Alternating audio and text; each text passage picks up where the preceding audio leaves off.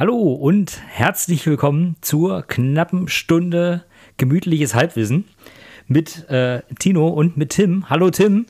Liebe Grüße. Tim, wie geht's dir denn? Ach ja, also Tino, wenn ich dich höre, dann geht's mir immer gut. Wie geht's denn dir? Mir geht's auch gut.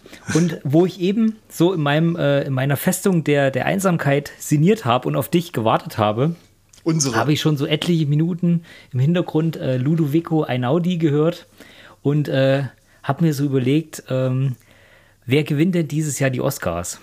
Und da ist mir ja aufgefallen, dass wir heute wieder unsere äh, Spezialsendung aufnehmen, wo wir eine Woche vor den Oscars, wohlgemerkt, äh, schon die Sieger bekannt geben.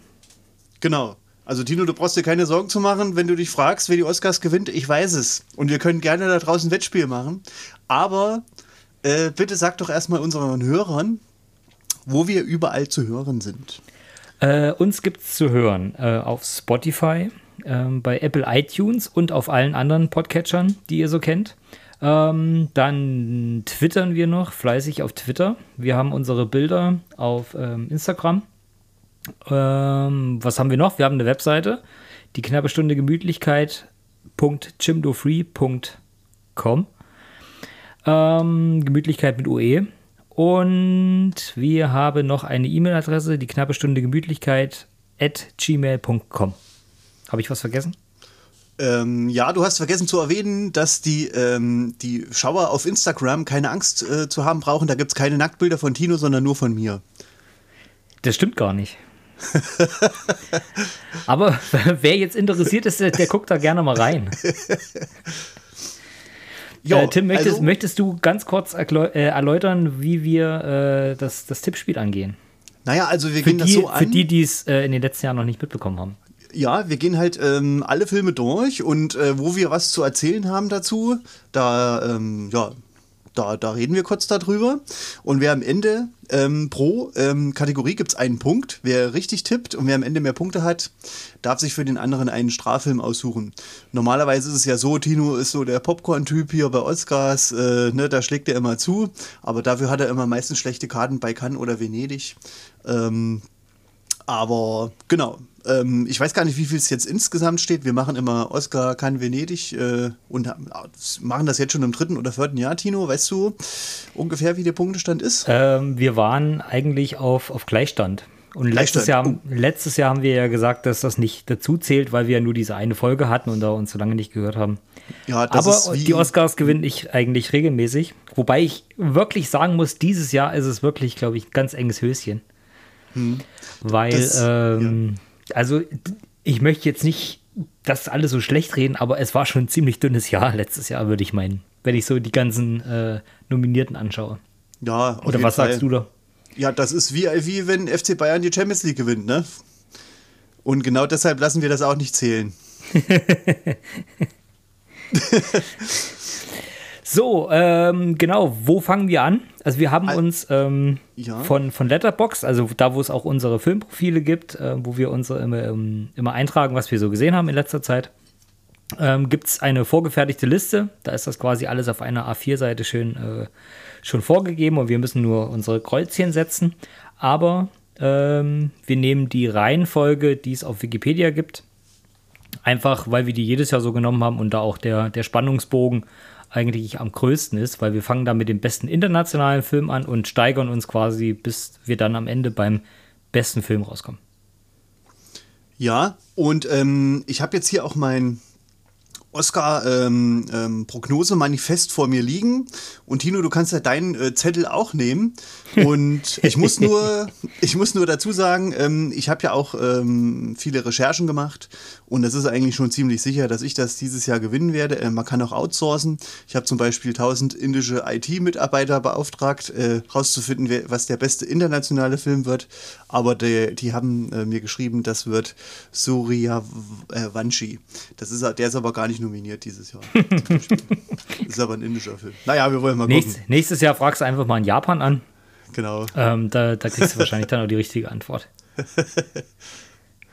okay. Und damit jo. kommen wir eigentlich auch direkt schon zum besten internationalen Film. Ja. Ähm, Wer beginnt? Äh, ich fange vielleicht mal an, die alle mal so ein bisschen vorzulesen. Also Drive My Car ist auch mhm. ähm, der erste, den ich, den ich da jetzt sagen würde. Dann gibt es noch Flea aus Dänemark, Drive My Cars aus Japan, äh, Hand of God aus Italien, Lunana aus äh, Bhutan und Der schlimmste Mensch der Welt aus Norwegen.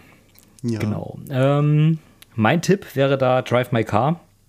Einfach weil der, ähm, der, ich sag mal, bekannteste der Filme ist. Der hat äh, in Deutschland sogar einen Release gehabt. Der kam letztes Jahr im Dezember bei uns raus und ist eigentlich der, der so durch die ganzen, ähm, ja, durch die ganzen Medien durchging, so als großer Favorit vom bester internationaler Film. Und was eigentlich der, Haupt, äh, der Hauptpunkt ist, ist, der Film ist auch für den besten Film überhaupt nominiert. Und das ist ja eigentlich schon mal ein gutes Zeichen dafür, dass das äh, wahrscheinlich dann auch der beste internationale Film sein wird. Das ist sehr interessant. Äh, das hast du auch sehr gut erklärt. Und ähm, ich habe auch Drive My Car. Aber eben, äh, ja, weil ich mir, ich habe mir so die Handlungen angeguckt von allen Filmen und dachte, der ist es. Ich war mir nicht ganz unsicher. Äh, vielleicht noch der schlimmste Mensch der Welt. Hat sich auch interessant angehört. Aber genau, tatsächlich habe ich auch Drive My Car gewählt. Sehr gut. Ähm, ich glaube, Flea hat auch noch relativ viele Nominierungen gekriegt oder auch noch ein paar andere, bin ich der Meinung. Mhm. Das habe ich zwischendurch immer noch mal gesehen. Aber ähm, ich denke, Drive My Car ist doch relativ äh, die, die, sichere Wahl. Und damit können wir eigentlich anfangen. Ich denke auch. Genau. Ähm, okay. Ähm, mach doch weiter mit dem besten ja. Dokumentar-Kurzfilm. Deine Lieblingskategorie. Ja, ja äh, das ist meine große Kategorie. Da hole ich die Punkte immer. Und zwar einmal, äh, als wir Tyrannen waren, dann Hörbar, dann äh, Nach Hause. Dann ist noch nominiert The Queen of Basketball und auch drei Lieder für Benazir. Und jetzt muss Das Wichtigste vom Leck, hast du dir was angeguckt davon? Äh, nee, nee, gar nicht. Du? Ja, ähm, das Einzige, was ich nicht gesehen habe, war, als wir Tyrannen waren. Der ist nämlich, glaube ich, nicht so öffentlich verfügbar gewesen. Aber mhm, die anderen mhm. waren entweder auf äh, YouTube oder auf äh, Netflix verfügbar. Ja. Und okay. ähm, ja, erzähl doch erstmal, was, für was du dich entschieden hast. Na, ich habe mich jetzt ähm, für Audible entschieden. Ja, genau den habe ich auch genommen. Ähm, Ach, na, jetzt ist aber gut. Bei Audible geht es nämlich Ach, um eine, äh, eine, eine taube ähm, Footballmannschaft, hm? Ähm, die ja, und deren Probleme so generell und ähm, noch ein Verlust, den die innerhalb der Mannschaft haben, ähm, Probleme der, der Jugendlichen so generell, ähm, ihr Leben. Und ähm, ja, die möchten halt auch gerne gegen, gegen ich sag mal, ähm, nicht, also normal hörende Jugendliche ja. Football spielen ähm, und dürfen das meistens nicht oder wie, wieso da die Beweggründe sind und sowas. Und das ist halt sehr spannend äh, dokumentiert und vor allen Dingen äh, sehr emotional, weil eben auch dieser, dieser Verlust da noch eine große Rolle spielt. Und ähm, für mich war eigentlich so der Hauptpunkt diese, ähm, ja, diese, diese Erklärweise, die Amerikaner immer haben für, für Sportgeschichten.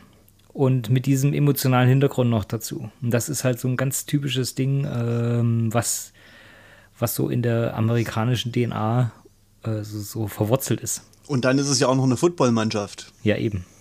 Diese, diese äh, Underdog- äh, Footballer, die ähm, nach höheren streben und eben ähm, diese pure emotionale Sache, wie das halt äh, dargestellt wird.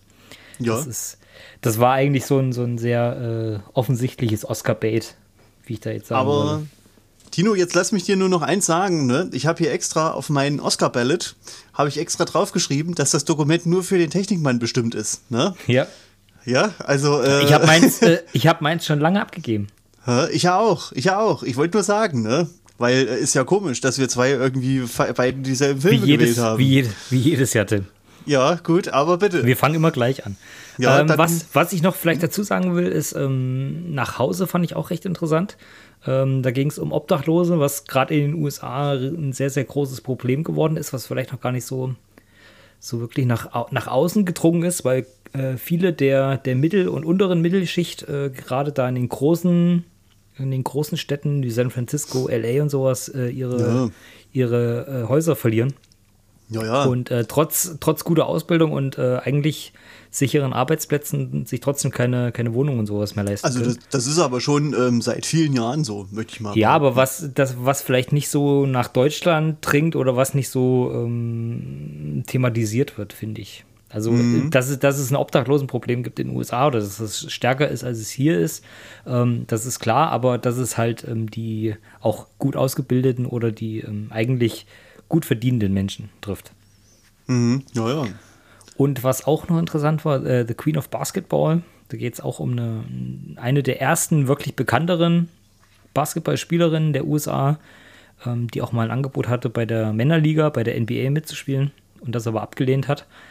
Da fand ich es aber, also da fand ich die, die Grundgeschichte richtig interessant, aber ähm, die Art und Weise, wie die Dokumentation dann eben so gezeigt wurde, fand ich dann nicht mehr so toll, weil eben ähm, nicht mehr so durchleuchtet wurde, warum sie da nicht mit hingegangen ist oder ja, viele, viele Kleinigkeiten halt nicht erzählt wurden. Also es war relativ oberflächlich. Das hätte auch gut und gern so ein, so ein Explosivbeitrag auf RDL sein können. Das war da dachte schade, ich erst, da dachte ich erst, da ging es um Biopic um dich, aber. ja, genau.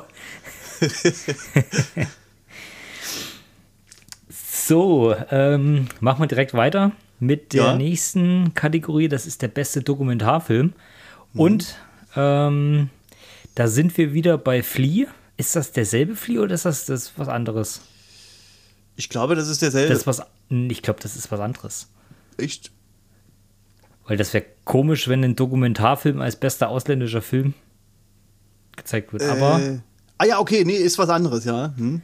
Stimmt. Ähm, nee, doch, doch, doch, ist derselbe. Johann, Jonas ist, Poher Rasmussen. Ist tatsächlich ist derselbe. derselbe. Das ist ja mhm. ganz komisch. Und der ist ja aber auch nochmal für den besten Animationsfilm nominiert. Okay. Ein Animationsdokumentarfilm, der für den besten internationalen Film nominiert ist. Verdammt, hätte man mal ja. den genommen. Das ist ja wirklich ja, alles. Da haben sie wirklich alles versucht, nur um irgendeine Kategorie zu gewinnen, glaube ich. Ja, wahrscheinlich schon. Verdammt.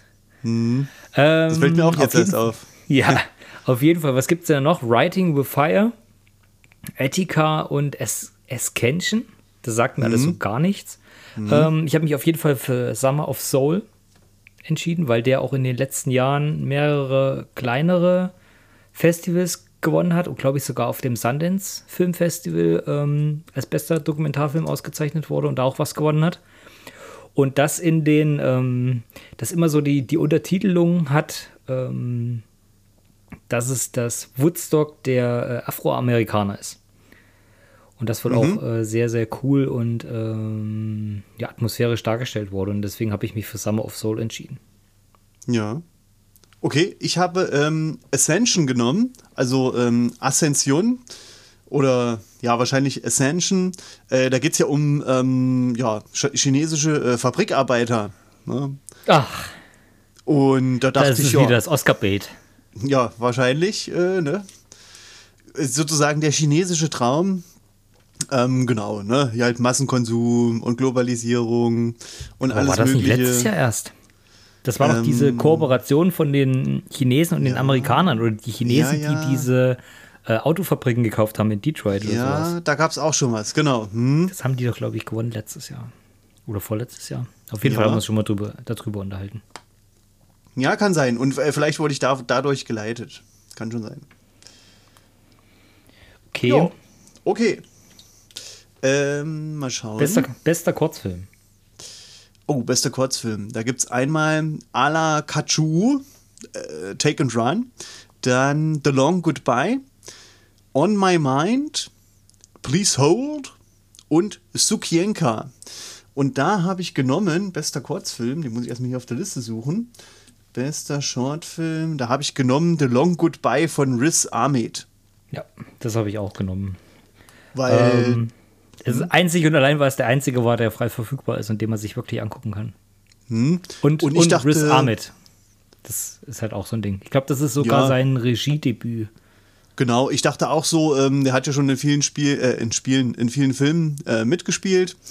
Und, ähm, und hat letztes ja auch Jahr einen Oscar gewonnen, oder? Mh, oder war, er war nominiert zumindest. Auszeichnungen. Weil, aber sein Film hat auf jeden Fall einen Oscar gewonnen letztes Jahr. Besten mhm. Tonschnitt oder sowas. Bester ah, das kann Sound, sein. Bester Tonschnitt. So ist eine Art, ja, weil er hat Sound auch den, Metal äh, irgendwie, den, Genau, er hat auch den, den tauben Drummer gespielt. Mhm. Mhm. Da war er zumindest für die beste Hauptrolle nominiert. Aber genau. ja, also ich habe auch äh, The Long Goodbye genommen. Das Einzige, was ich noch gesehen habe, ähm, das war Ala Kachu. Aber mhm. auch nur äh, einen Trailer davon. Mhm. Ähm, und es ist ja auch äh, eine teilweise deutsche Nominierung. Ähm, ich glaube, die, ja. die, Regisseurin ist eine Deutsche. Genau, Davon. Maria Brendle und Nadine Lüchinger. Ich wollte genau. gerade sagen, den hätte ich wahrscheinlich äh, vielleicht sogar vorgezogen. Aber dann dachte ich, Riz Ahmed, ne, und so. Ja. Ne, und politisch. Und der ist halt auch äh, wirklich, der ist halt wirklich Thema. gut. Hm. Der ist halt wirklich gut, der ist äh, auch brutal teilweise und mhm. ähm, ja, emotional und auch äh, aufrührend und ähm, mhm. mit einem mit einem Monolog ganz am Ende nochmal drei, vier Minuten, wo er quasi ähm, gegen Diskriminierung spricht, was dann auch äh, sehr eindrucksvoll ist. Das ist, ähm, ich sag mal, sehr, sehr nah, nah dran an dem, was wahrscheinlich den Oscar gewinnen wird. Wobei Ala Kachu auch äh, thematisch interessant ist. Ähm, da geht es, mhm. soweit ich das aus dem Trailer rausgesehen habe, ähm, um eine Frau aus Kirgistan, die da einfach entführt wird und dann äh, in einem fremden Land oder fremden Ort äh, dann zwangsverheiratet wird. Ja, und da dann festgehalten wird. genau. Ja. Gut, äh, was haben wir als nächstes? Den besten animierten Kurzfilm. Mhm. Da haben wir auch wieder das Problem, so in den letzten Jahren hatte man immer die Möglichkeit, also fast jeder Kurzfilm oder animierte Kurzfilm oder sowas, den gab es immer auf YouTube. Also du konntest dir alle irgendwo angucken, YouTube, Vimeo, sei es dahingestellt, welcher Videoanbieter, aber irgendeiner hat es immer gehabt. Und mittlerweile ist es so, dass die ganzen, selbst die Kurzfilme, alle nur noch gekauft oder geliehen werden können. Bei, was weiß ich, Mubi oder eben auch Vimeo, aber dann eben bezahlbar. Und wer setzt sich denn hin und bezahlt für einen Kurzfilm nochmal drei oder vier Euro extra. Das finde ich schon schwierig, Na, ehrlich gesagt. Auf jeden Fall. Und da ist es auch wieder so, ähm, dass jetzt beim besten animierten Kurzfilm, glaube ich, nur zwei Stück verfügbar waren. Einmal das war äh, Robin Robin, also der rote Robin, ähm, und Windshield Wiper. Ähm, dann gab Hast du schon genannt, dazu, wer noch, noch, ja, wer noch nominiert ist? Dazu kommt noch Box Ballett. Ah, okay. Hm, hm. Äh, Bestia äh, und Affairs of the Art. Ähm, die, die letzten drei habe ich jetzt nicht sehen können. Also wie gesagt, die waren halt überall nur äh, bezahlbar verfügbar. Ähm, Boxballett würde ich generell aktuell auch ausschließen. Ich glaube, der würde, wird da, glaube ich, nichts gewinnen aktuell, weil der aus Russland kommt. Hm, ähm, und da war jetzt die, die schwierige Wahl zwischen äh, Robin Robin und The Windshield Wiper. Und ich habe mich dann aber für The Windshield Wiper entschieden. Ähm, mhm. Weil okay. ich glaube, der, der Regisseur davon hat letztens schon mal was gewonnen. Genau, der hat auch äh, einzelne Sachen für, für Love, Death and Robots gemacht. Ja. Und hat auch schon mal für irgendwas einen äh, Oscar gewonnen. Und er war der Chef vom Art Department von äh, Spider-Man in New Universe. Mhm. Und war dafür zuständig. Ja. Genau. Klingt glaub, interessant. Inhaltlich geht es um die, um verschiedene Arten der Liebe und der Darstellung davon. Und ich finde die generell die, die Zeichenart, wie es gemacht ist, wesentlich besser als ähm, Robin Robin ist. Das ja. ist eigentlich die, die Hauptvariante, also die, die Haupt, der Hauptpunkt, weswegen ich mich dafür entschieden habe. Ja. Ich habe ähm, eben Robin Robin genommen, ja. weil ich nun dachte, ähm, das ist vielleicht sowas wie der Gryffalo, wo, wobei ich den Film noch nicht gesehen habe, aber der Gryffalo hat ja auch ähm, den Oscar gekriegt ähm, als bester animierter Kurzfilm. Und ich war noch unentschieden zwischen Bestia, weil das hört sich auch interessant an, ne? Ist irgendwie so eine Frau, die halt äh, nach wahren Begebenheiten so in einem südamerikanischen Lager immer die Leute gequält hat und so. Ähm, das wäre vielleicht auch interessant gewesen. Da dachte ich aber, ah, das ist eigentlich zu krass, ne? Weil bester animierter Kurzfilm ist ja meistens auch vielleicht so ein bisschen für Kinder. Nicht unbedingt immer, aber da bin ich, habe ich gedacht, gehe ich lieber mal auf Nummer sicher und mach Robin Robin. Ja. Jo. Wobei letztes Mal hat doch ähm, einen Film gewonnen, wo es darum ging, dass die Eltern ihr Kind verloren haben, oder? War das nicht? Der ja, animierte Kurzfilm. Stimmt. Hm. Ja, den also, habe ich auch gesehen. Ähm, animierter auch gar nicht so toll. Ist, hm. äh, animierter Kurzfilm ist nicht immer nur für Kinder, glaube ich. Also das ja, äh, täuscht. Richtig, richtig. Hm, stimmt. Ja, ja, na klar, also 50-50. Ne? Oder, oder eher 1 zu 5 sind die ah, Chancen. Ich, ich wollte gerade sagen, dieses Mal ist es wahrscheinlich nur 1 zu 5. Okay, ja, dann haben wir schon, oh, bester Animationsfilm. Das, da habe ich, ähm, also das da war, war wahrscheinlich die ja. Wahl, die mir am schwersten gefallen ist.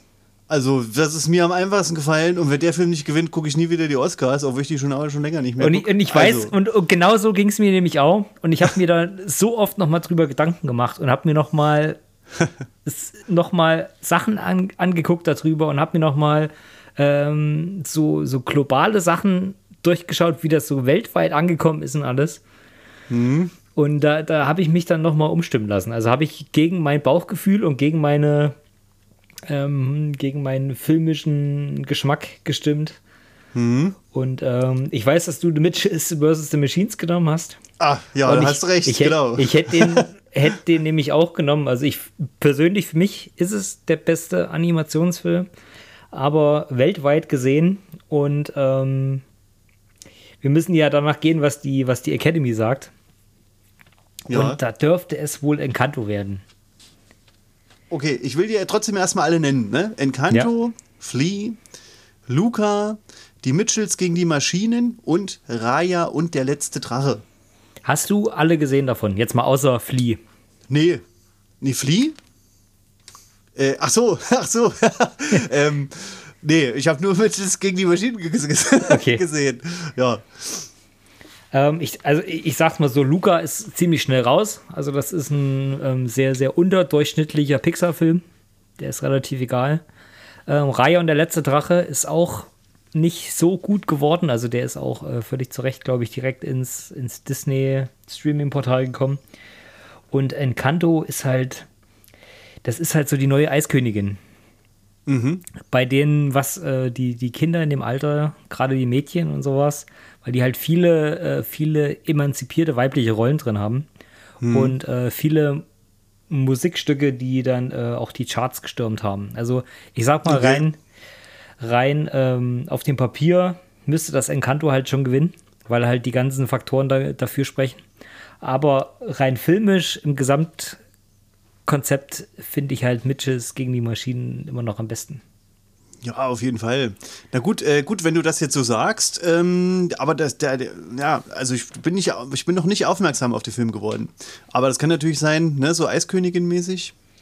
Ja, genau, das ist es halt, weil du, du hast so viele Charaktere da drin, ähm, die halt, also nach, für, für die, für die, für Kinder sehr, ähm, sehr, sehr charakterlich eindeutig dargestellt werden. Also du hast eine starke Figur, die keine, keinen wirklichen Zusammenhalt ähm, oder kein, eigentlich eine Außenseiterposition ist. Du hast eine Figur, die offensichtlich eine Außenseiterposition ist. Und halt viele Sachen, die so einzeln aus einer Familie verstreut sind, die dann aber immer wieder zusammengeführt werden und wo es halt darum geht, dass dieser Familienzusammenhalt und ähm, aber auch toxische äh, Beziehungen zu Eltern und anderen Verwandten und sowas da drin thematisiert wird. Und mhm. ähm, so der Übergang zwischen den, der alten Generation Familie auf die neue und so. Und das aber natürlich alles halt Disney-typisch dargestellt, bunt, laut, mit, mit eingängigen Songs und sowas und sehr witzig. Und das ist halt schon, schon ziemlich stark, was die gemacht haben. Ähm, auch wenn, wenn der mir jetzt rein unterhaltungstechnisch nicht so gut gefallen hat wie vielleicht andere Disney-Filme, ähm, ist das halt wahrscheinlich schon die, die neue Generation von dem, was früher so die, die Eiskönigin war. Mhm. Ja, okay. Und äh, Phil Lord und äh, Chris Miller, die haben ja schon einen Oscar gekriegt für äh, Spider-Man Into the Spider-Verse. Ne? Ja. Auf der anderen Seite äh, haben, wurde auch der Lego Movie ja als bester Song äh, nominiert. Everything hm. is awesome, ne? Das ist ja eigentlich auch eine Frechheit. Vielleicht kriegen sie deshalb nochmal einen Oscar, man weiß es nicht. Naja, okay. Ich würde es, wie gesagt, ich bleib, bin absolut dafür. Ich würde es denen gönnen, aber ich möchte hier auch gewinnen. Also ich möchte im Endeffekt ja. hier nicht äh, keine Ahnung, wie, wie hießen die deutschen Filme hier? Kartoffel, Kartoffelsalat 3 gucken. Das Musical. Hm. Das, ja, das will ja niemand. ja, ich weiß noch ganz genau, letztes Jahr, da war der, da dachte ich, habe ich Geburtstag gehabt, dachte ich, oh, hm, der sieht lustig aus, vielleicht gucke ich den, dann habe ich aber doch äh, Mortal Kombat geguckt. Und dann habe ich erst, äh, habe ich erst den einen Tag später geguckt, habe ich gedacht, Mist, ey, ich hätte mir den anderen angucken müssen. Naja, gut. Ja. naja. Da war ich sehr begeistert. Schade. Auf jeden Fall. Super, eigentlich mit der beste Film des Jahres 2021, ja, wenn du mich so fragst. Das stimmt, ja. auf jeden Fall. Okay, ja, beste visuelle Effekte. Ich glaube, da sind wir uns einig. Ja. Hm. Erstmal, Tino, sag doch mal, wer ist denn nominiert? Beste visuelle Effekte. Äh, nominiert sind Dune, ähm, dann Keine Zeit zu sterben, der letzte James Bond, äh, Shang-Chi und die Legende der Zehn Ringe, Spider-Man No Way Home und äh, Free Guy. Ja, also da habe ich auch, naja, da also, habe ich auch mal mit Ohren geschlagert, halt wo ich das gelesen habe. Da war, halt, da war halt noch ein Platz übrig. Ja, ich meine, der Film ist nicht schlecht, ne? Aber, nee, aber ja, ob man dem jetzt, äh, egal für was, einen Oscar geben muss, ist ja. Nee. Aber ich glaube, wir sind uns da ähm, sehr einig, ah, dass es. Tino, das weiß ich nicht. Du hast wahrscheinlich Dune, ne? Ja. Ja, ich habe auch überlegt, ob ich Dune nehme. Dann habe ich aber kurz gezögert und habe ähm, Spider-Man genommen. No Way Home. Hast, hast du Spider-Man gesehen? Nee. Naja, gut, dann nimm den ruhig. Ja. Es ist für einen Marvel, für einen Marvel-Film war er leider nicht gut animiert. Hm? Ah, also okay. Das hat, das hat bei anderen Filmen äh, tatsächlich besser funktioniert. Okay, hm. weil bei Dune, naja, da bin ich mir un unsicher, weil, äh, na, visuelle Effekte ist ja viel Spezialeffekte, sag ich mal, ne? Und in Dune ja. ist halt viel Wüste. Ne? Ja, aber, ja, aber auch, ja. also ich sag mal, ne, die hm. Darstellung von den Sandwürmern ist halt hm. besser als alles, was bei Spider-Man passiert. Ja, schon. Ja, wobei, mhm. du, da sind halt wieder diese äh, hochklappenden äh, Häuserfassaden dabei, wie bei ähm, ähm, Doctor Strange. Weil der ja auch damit zu tun genau hat. Genau deswegen, ja, genau deswegen. Das hast du halt damit dabei. Ich gedacht. Ähm, mhm. Aber ich sag mal, das haben wir jetzt schon 13 Mal gesehen und angefangen hat es bei Inception. Ja. Ja, und ähm, na gut, hier habe ich eben wieder so gedacht, ja, der hier Paul Lambert und so, die oder Gerd Nefzer, die haben äh, erstmal, die haben ja die letzten Jahre alle Oscars gewonnen. Vielleicht wollen die jemand anders haben. Und ich glaube, bei Spider-Man No Way Home mit diesen hier ähm, Effekten da, mit diesen äh, Welten, ach, jetzt komme ich nicht drauf, wie das heißt, Stethoskop oder so, ne? Ähm, die hat, glaube ich, noch keinen Oscar gekriegt. Oder die haben noch keinen Oscar gekriegt. Ich kann mich aber auch irren. Genau, wahrscheinlich wird es tun, aber ich habe so gedacht, naja, komm, ich mache mal Spider-Man. Okay, dann mache ich jetzt äh, bester Ton. Da ist nominiert. Ähm, Warte mal, ganz, äh, ganz kurz ja? noch einmal zurück. Ähm, ist beste visuelle Effekte, ist das nur für die Nachbearbeitung? Oder ist das generell für die Darstellung von, von äh, Action-Szenen und sowas? Weil bei keine Zeit ähm, zu sterben würde ich ja jetzt auch nicht behaupten, dass da die Nachbearbeitung so groß war, oder? Keine Zeit zu sterben? Ja, No, no Ach, Time to Die ist Effekte. ja auch mit drin. Ja, mhm. ja wobei, ähm, ja, das ist auch ganz schwierig zu sagen. Ne? Du weißt halt nie ähm, auch, äh, wie viel ist wirklich irgendwo gedreht worden ne? und nicht vom ja. Greenscreen. Ne? Ja. Das kommt ja noch dazu. Ne? Das ist so gut, das kann man gar nicht mehr auseinander. Wobei das bei keine Zeit zu sterben, glaube ich, nicht so extrem ist. Also die haben schon mhm. vieles in den jeweiligen Städten und sowas noch gedreht. Also Wahrscheinlich, ja. Kann sein. Ah, schwierig. Vielleicht sagen sie auch, ja, das ist aber der einzige Film, der halt ähm, ohne großes CGI-Geschlachte auskommt. Und vielleicht mhm. ist es auch das. Das könnte natürlich auch ja. passieren. Ich Wobei, meine, wenn man das, das insgesamt, ja. das Machwerk sieht, dann geht für mich eigentlich nichts an Tune vorbei.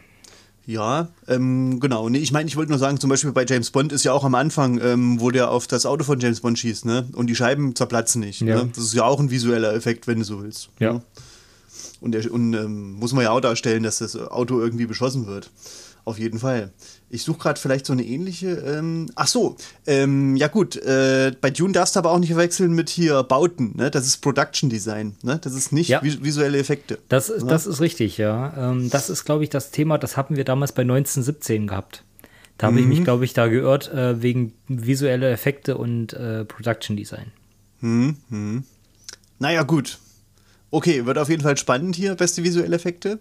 Und jetzt kommt der beste Ton. Und zwar sind da nominiert Belfast, Dune, West Side Story, The Power of the Dog und Keine Zeit zu sterben. Ja, also da habe ich jetzt auf jeden Fall Dune genommen. Ne? Dino, ja, das ist nicht, nicht schwierig. Das, äh, nee. das war auch, glaube ich, relativ äh, eingängig. Also alles andere wird mich überraschen. Ja, Genau, was ist das nächste? Ähm, bester Schnitt. Ähm, haben wir einmal Don't Look Up, Tick Tick Boom, King Richard, The Power of the Dog und äh, Dune. Und da bin ich jetzt wieder auf äh, deine alte Weisheit gegangen und habe gesagt, alles was äh, Video, Bilder und Ton angeht, äh, immer das nehmen, was den Kriegsfilm und den äh, äh, oder Rennfilm oder sowas am ähnlichsten ist. Und äh, Thema Kriegsfilm ist hier eindeutig äh, Tune am ähnlichsten. Hm. Da würde ich den besten Schnitt auch dahingehend nehmen. Ich habe auch, ähm, ich hab auch äh, Dune genommen, aber Tino, da hast du dich gehört. Ich äh, will dich nur ungern verbessern. Damit meine ich den besten Tonschnitt, nicht den besten Ton. Äh, nicht den besten Schnitt. Ne? Das, ist auch, ich, das geht aber meistens alles in einer Hand. Ja, ich glaube, dieses Jahr ist gar kein Tonschnitt mehr leider nominiert. Ich glaube, die ist das rausgefallen. Ich bin mir gar nicht mehr so sicher, ob das hier noch irgendwo steht dabei. Meinst du, was, was ist Tonschnitt Sound Editing, ne? Genau. Das gibt's nicht mehr, nee. Nee, das gab's mal, aber jetzt gibt's ja. nicht mehr. Weil es immer genau. nur der Kriegsfilm gewonnen hat, da war es dem wahrscheinlich irgendwann egal. Hm, ähm, wahrscheinlich. Man muss es, man muss ja auch dieses Jahr dazu sagen, dass auch schon gar nicht mehr jede Kategorie übertragen wird. Ja. Also äh, in dieser großen Gala, die dann eben im Fernsehen kommt, ähm, kommen schon nur noch bestimmte Kategorien und der Rest wird nur noch online bekannt gegeben. Das ist schon traurig genug. Also früher war das mal so ein großes Highlight und jeder hat da drauf äh, gefiebert, wie, wie auf dem mhm. Super Bowl. Mhm. Und äh, mittlerweile wird das halt in so, so klein gemacht und ähm, ja, ja ist ein bisschen so äh, undankbar, weil ja. Äh, ja. also ohne Soundschnitt möchte ich auch mal einen Film sehen. Ne? Das wird dann so wie hier, ähm, na, wie heißt der? Ähm, ah, Mist, der war doch neulich nominiert. der Film, wo keiner was sagt. Dieser Horrorfilm. A Quiet Place. Ne? Ja. Ne? Da wäre dann jeder Film so ungefähr. Ja. Ne? Stimmt. Best, bester Sound in dem Film, wo kein Sound da ist. Aber ja, okay, na gut. Äh, ja, genau, ich habe auch Tune. Ne? Bester äh, Schnitt, was war das jetzt bester Film, Schnitt? Also äh, Filmediting, hm? ne? Genau, der Film, der geht ja, ja auch drei Stunden und das kommt dann überhaupt nicht so vor, als ob der drei Stunden geht. Ne? Ja. Ja. Das nächste? Jetzt kommt Bestes Make-up und Frisuren. Da ist der Prinz aus Zamunda 2, Cruella, Dune, The Eyes of Tammy Faye und House of Gucci. So, was habe ich denn da? Ähm, Make-up, Make-up, Make-up, Make-up. Tim, Make ich weiß, ja. ich weiß, äh, ich, ich äh, tu dir da vielleicht Unrecht, hm. aber das sind immer deine Kategorien, ne? Das ja, ist ja. das Ding, was du jedes Jahr gewinnst. Make-up, Kostüme, Production Value, das sind deine Dinger. Die holst du. Na, weil das einfach unpolitisch ist, da geht es ums Handwerk. Ne? Oder Na, also du kennst sie einfach aus, das kann natürlich auch sein. Ich weiß es nicht. Ja, naja, also ähm, ich habe da, das fand ich ein bisschen schwierig, weil da hätte ich auch erst gedacht, so Dune, okay, ne? Oder vielleicht Cruella, aber dann habe ich mir gedacht, eigentlich wahrscheinlich wird es House of Gucci, ne? Weil wegen Mode und hin und her und da muss das ähm, eben besonders gut sitzen. Hatte, hatte ich ne? tatsächlich auch, also ich hatte auch erst House of mhm. Gucci. Mhm. Ähm, alleine wegen äh, Jared Leto. Mhm. Ich weiß nicht, ob du House of Gucci schon gesehen hast oder einen Trailer zumindest davon. Ähm, Jared Leto spielt mit, aber man erkennt ihn nicht. Also man erkennt ihn sehr, sehr deutlich nicht, weil er halt so einen, so einen dicken, aufgedunsenen äh, Modetypen spielt. Mhm. So den äh, ungeliebten Sohn vom Haus Gucci. Ja. Ähm, und da habe ich so gedacht, ah, das ist halt schon, was Make-up und Maske angeht, ist das schon sehr, sehr nah und perfekt. Aber ähm, ich habe mich dann letztendlich für Cruella entschieden, weil es halt um diese ganze Modewelt geht, äh, die alle ausgefallene Frisuren haben, äh, hm. das Make-up natürlich dann auch eine große Rolle spielt. Ja, und ich habe hab ja. einfach den Film genommen, weil da Make-up und Hairstyling an sich selber die größte Rolle spielen. Und dann mhm. war das für mich äh, das naheliegendste. Ja, das ist dann eben auch eine Frage, dass äh, die haben beide gute Chancen. Ne? Cruella ja. ist eher so ein bisschen Fantasy-Frisuren, das muss man ja auch erstmal können. Genau. Ne? Aber auf der anderen Seite, House of Gucci ist natürlich ganz exakte und richtig, äh, naja, ähm, na, glaubwürdige, will ich das jetzt mal nennen, ne? Äh, Frisuren, die halt, die müssen, die müssen halt perfekt sitzen da. Ne? Ja, aber theoretisch kannst du bei House of Gucci, äh, hast du ja äh, alle Vorgaben, was es zu der damaligen Zeit gab oder was die damals entwickelt haben. Mhm. Äh, und kannst das quasi nachmachen. Cruella ist ja, ja komplett eigen entstanden. Die mussten mhm. ja quasi alles dafür selber entwickeln. Ja, naja, mal gucken. Das ist schwierig. Also das ist tatsächlich äh, sehr, sehr schwierig. Aber ich glaube, dadurch, dass du ja äh, da die meiste Erfahrung und meiste Ahnung hast, ist das wieder dein Thema gewesen. Naja, also kann auch natürlich. Nee, nee, ich, ich fand es auch schwierig. Ist auf jeden Fall. Also, äh, Cruella kann genauso gut gewinnen. Wahrscheinlich ja. kann auch Tune gewinnen, ne? Ja, na klar.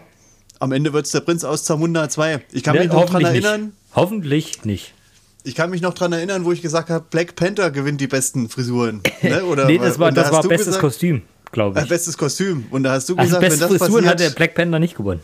Wenn das passiert, kriege ich zwei Extrapunkte oder so. Ne? Nee, das hat sie ja damals schon nicht gekriegt. Aber ja, wenn der Prinz aus Zamunda 2 gewinnt, dann ist das so ähnlich, als ob äh, Bruno damals irgendeinen Oscar abgeräumt hätte. Das ist, glaube ich, ungefähr eine, eine Kategorie Film. Ähm, was so gut was ist der? Ja, so Prinz gut ist der. Ja. Habe ich noch nicht gesehen. Ähm, okay. Was ist das nächste? Das nächste ist bester Filmsong. Da haben wir einmal äh, Be Alive von Beyoncé für King Richard. Dann haben wir Dos Oruigatos von, äh, aus Encanto. Dann haben wir Down to Joy aus Belfast von Van Morrison. No Time to Die aus No Time to Die von Billie Eilish. Und äh, Somehow You Do äh, von Diane Warren aus äh, Four Good Days. Four Good Days sagt mir so gar nichts. Ähm, das habe ich erstmal so außen vor gelassen. Und mhm. ähm, dann bin ich tatsächlich so ein bisschen geschwankt zwischen Encanto, eben aus dem Grund, warum, äh, was ich vorhin schon gesagt habe, weil das ja. im Radio rauf und runter lief und auch äh, sämtliche Spotify-Listen und so angeführt hat. Mhm. Ähm, und so das neue Let It Go war. Ähm, aber ich habe mich im Endeffekt dann doch für No Time to Die entschieden, weil ich es persönlich als besseren Song halte. Und Billie Eilish ja auch nun äh, nicht unbekannt ist. Ja, genau, weil ja, wenn James Bond Song nominiert ist, dann gewinnt er auch meistens. Ne? Ja. Brauchen wir uns nichts vorzumachen. Die sind ja auch meistens gut. Ne? Ja, auf jeden Fall, klar. Genau. Du hast okay, No Time to ja auch gesehen. Also. Na klar. Ja. Da ist ja auch ein Artikel auf der knappen Stunde Gemütlichkeit auf unserer Homepage. Die ist ja auch bestimmt verlinkt, ne? Überall und so. Natürlich. Na, so. Die, ist, die steht auch direkt, äh, wenn du auf die äh, Wikipedia-Seite von No Time to Die gehst, ja. unten unter Rezensionen. Ja. Die knappe Stunde gemütliches Halbwissen. Ja. Oh, oh Tino, also du bringst mich auf Ideen. okay. Also, jetzt beste Filmmusik. Und zwar haben wir da. Entschuldigung. Und zwar haben wir da ähm, Don't Look Up dann Encanto auch, The Power of the Dog, äh, Parallele Mütter, Madres Parallelas und Dune. Und ja gut, Tino, so wie du jetzt das jetzt sagst, da müsste ja eigentlich ähm, äh, Encanto auch gewinnen, ne? Natürlich nicht. Also, äh, Tim, wenn irgendwo Hans Zimmer nominiert ist, dann gewinnt Hans Zimmer. Ja, ich habe halt auch Tune genommen, ja, genau. Ja. Du auch wahrscheinlich. Also das ne? ist ja, das ist halt für mich auch das naheliegendste. Äh, mhm. Sound, Sound ist ja nicht Songs. Encanto ist ja nicht für seinen Sound äh, ja. berühmt, sondern für seine Songs. Ja, das, das ist aber ja, auch nicht äh, Sound. Das ist Musik. Ja, aber äh, das ist äh, prinzipiell ja eher die, das, mhm. das, die Themen des, des. Films und nicht einzelne Popsongs die da drin mhm. vorkommen. Mhm. Das ist ja schon genau. ein Unterschied. Ja. Aber da sind wir uns einig, Tune. Ja. Da sind wir uns äh, sehr, sehr einig, ja. Okay. Jo. Jetzt kommt bestes Kostümdesign. Ähm, da haben wir einmal Cru äh, Cruella, dann haben wir Cyrano, dann haben wir wieder Dune, äh, dann haben wir Nightmare Alley und äh, West Side Story. Und äh, jetzt muss ich das immer suchen. Das ist immer so schwierig, wenn du auf der einen Seite die Liste hast von Wikipedia. Dann musst du aber immer wieder Kostümdesign. Äh, habe ich auch, wie ich es eben gesagt habe, Cruella. Eben, äh, weil man hier einfach alles dafür entwickelt hat. Der Film dreht sich um die Modebranche. Also wieso soll, sollen hier nicht die Kostüme gewinnen, die dafür eigens entwickelt wurden? Mhm. Dune natürlich ähm, das ganze, diese ganzen äh, Uniformen, die die anhaben oder auch generell die ganzen Kostüme natürlich auch stark. Ähm, was vielleicht auch noch interessant gewesen wäre, wäre äh, West Side Story.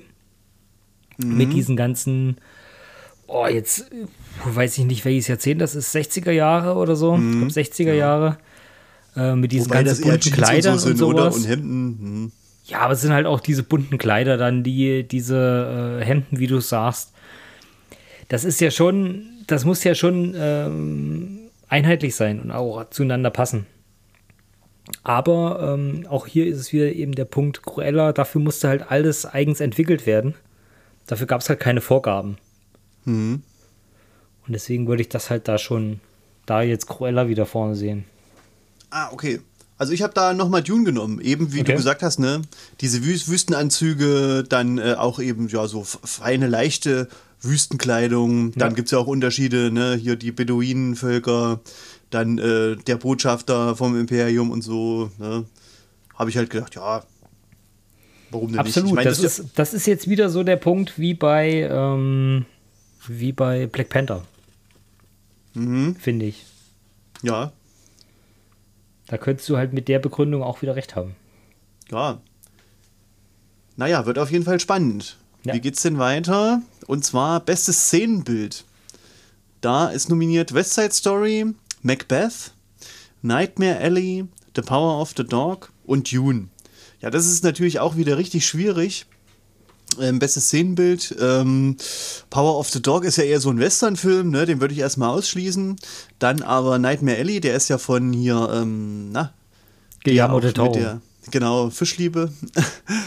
äh, der ist, der ist ja auch immer für seine äh, Fantasy-Bauten äh, und äh, Szenenbilder bekannt. Ne? Zum Beispiel auch hier bei ähm, Hellboy 2, Die Goldene Armee und so. Ähm, da könnte ich gute Chancen sehen, aber so ein Mittelalterstück wie Macbeth auch, ne? Und West Side Story auch äh, irgendwo. Hast du, ne? hast du Macbeth gesehen?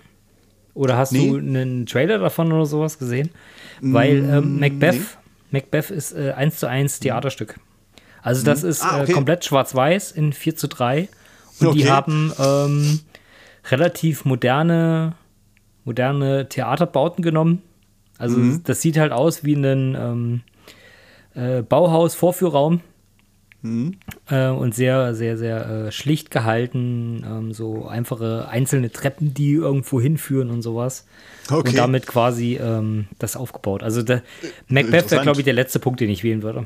Ja, ah, okay, weil ich dachte an den Film mit hier äh, Michael Fassbender. Nee, nee ist wahrscheinlich schon tatsächlich nicht. Äh, ich hatte mich mhm. auch auf, ähm, auf Macbeth gefreut. Der kam ja auf Apple TV Plus raus.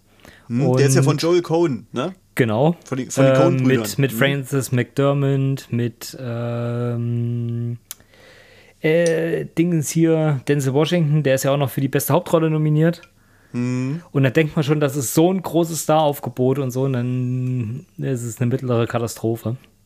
Mhm. Also als rein Unterhalt, Unterhaltungsfilm ist es äh, eine mittlere Katastrophe, aber als Theaterstück ist es natürlich sehr, sehr gut. Aber ja. nochmal zurück zum Thema, bestes Szenenbild äh, fände ich hier ziemlich, ziemlich merkwürdig, wenn der gewinnen würde. Ja, also hier Szenenbild habe ich halt auch Tune genommen, weil, ja. ah, ne? ich meine, auf der einen Seite Wüste und so, ja. Aber pff, es ist halt sehr, ein sehr schlichtes äh, Design. Aber ja, es, es, ist, ist ja halt auch nicht alles äh, Greenscreen. Hm, genau, passt, passt auch irgendwo. Ja. Aber die, also es ist alles schwierig. Also, na gut, wenn dann, dann würde ich jetzt eher Macbeth ausschließen. Ja. Und Power of the Dog. Aber Dune, Nightmare Alley und West Side Story, die könnten wahrscheinlich gewinnen. Ja, West Side mhm. Story weiß ich nicht. Das habe ich halt ähm, nicht so nicht noch keine, ähm, noch kein Making-of oder so gesehen, wie viel da wirklich im Greenscreen war oder wie viel da jetzt vielleicht in einem Studio produziert wurde. Aber das sieht schon groß und bombastisch aus. Also West Side Story ist wirklich so ein Film, wie Hollywood den vor 50 Jahren eben auch gemacht hätte. Ne? Nur halt mhm. mit jetzigen Schauspielern, mit richtig dicken Budget, mit großer Choreografie und so. Das sieht halt auch schon richtig gut aus. Ja das, das wäre auch, ähm, also es würde mich nicht wundern, wenn die, wenn die das sowas gewinnen würden damit. Hm. Ja. So, als nächstes ähm, haben wir die beste Kamera. Da sind wir wieder bei Macbeth. Dann haben wir äh, Dune, West Side Story, Äh, Nightmare Alley und äh, The Power of the Dog wieder mal. Ähm, bei bester Kamera habe ich mich für äh, Dune entschieden. Einfach mhm. weil äh, Danny Villeneuve-Filme immer dafür bekannt ist, eine ausgezeichnete Kamera zu haben. Und ich da auch der Meinung bin, dass von den allen der am, am eindrucksvollsten die, die äh, Kamera halt eingesetzt hat.